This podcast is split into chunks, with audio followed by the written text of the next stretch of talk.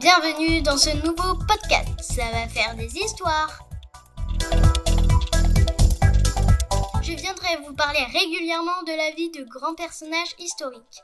Je suis Mila, j'ai 10 ans, je suis en CM2 et je suis passionnée d'histoire. Aujourd'hui, je vais vous parler de quelqu'un qui a beaucoup fait pour les droits des femmes, mais qu'on a un peu oublié. Elle s'appelle, roulement de tambour, Olympe de Gouges. C'était en fait un pseudo. Son vrai nom, c'est Marie Veuve Aubry. Une vraie révolutionnaire qui monte sur des barricades et tout. Une véritable héroïne, oubliée de l'histoire.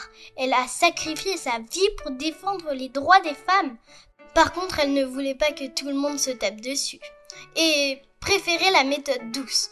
Vous allez comprendre après. Donc, Olympe est née en 1748. On ne sait pas beaucoup de choses sur son enfance.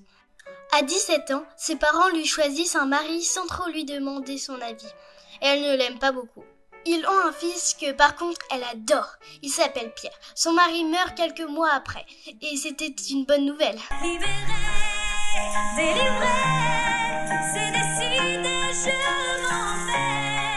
Olympe n'aimait pas son prénom.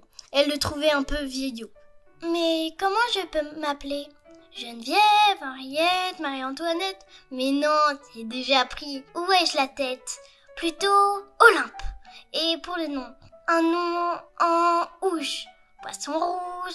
Un chaperon rouge. Non. Ah Olympe de gauche Ça, ça claque Un peu plus tard, elle rencontre un autre homme, un certain Jacques, et direct, elle est en sur lui.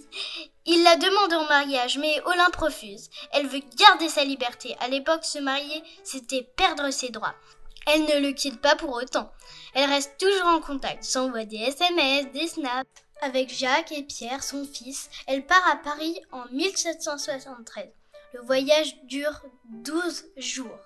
Autant dire qu'en avion, ça aurait été plus rapide. Mais bon, ça n'existait pas. Elle adore Paris. Là-bas, elle rencontre beaucoup de personnes célèbres notamment Mirabeau, Benjamin Franklin. En 1785, elle crée sa première pièce de théâtre, Zemmour et Mirza, dans laquelle elle fait jouer son fils. Ça dénonce la maltraitance envers les esclaves. Sa pièce fait un gros bad buzz, car les esclavagistes avaient beaucoup de pouvoir, et Olympe risque de terminer sur la case prison, sans toucher les 5000 euros. Elle ne se laisse pas faire pour autant. En 1788, elle commence à se mobiliser pour défendre les pauvres. En 1789, la révolution commence. Donc là, c'est le gros bordel. Genre machin, mais en pire. En mai, elle déménage à Versailles pour assister aux grandes réunions sur les problèmes politiques. Ça s'appelle les États généraux.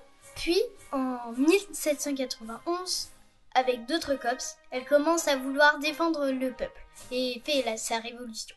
Olympe voit que les femmes sont fortes et veut les défendre. Elle publie la Déclaration des droits des femmes et de la citoyenne pour demander l'égalité entre les hommes et les femmes. Quand on voit qu'en 2022 ce n'est toujours pas le cas, c'est un peu décourageant. En 1793, ça commence à sentir mauvais pour Olympe. Elle ne veut pas de violence et prend la défense du roi pendant son procès. Donc je vous dis pas, elle clash Robespierre. Il le prend mal et comme les gars c'est susceptible, ils vont enfermer notre Olympe. Elle est condamnée à être guillotinée. Ce jour-là, beaucoup de monde sont présents devant la guillotine. Avant de mourir, elle crie devant la foule qui la regarde. Enfant de la patrie, vous vengerez ma mort. Je ne sais pas si vous vous rendez compte du courage. Moi déjà, réciter une poésie devant toute la classe, je suis en PLS. Elle, c'est un autre niveau. Hein. Olympe s'est défendue pour plein de droits et a été enterré au cimetière de la Madeleine. Euh, rien à voir avec le gâteau. Hein. Et voilà, ça se termine pas super bien pour Olympe, mais je trouve son histoire extraordinaire de voir le courage de cette fille. C'est là qu'on va conclure ce podcast. Merci de m'avoir écouté jusqu'au bout. Et on se retrouve dans des prochains épisodes. Ça va faire des histoires, si vous le voulez bien. Bisous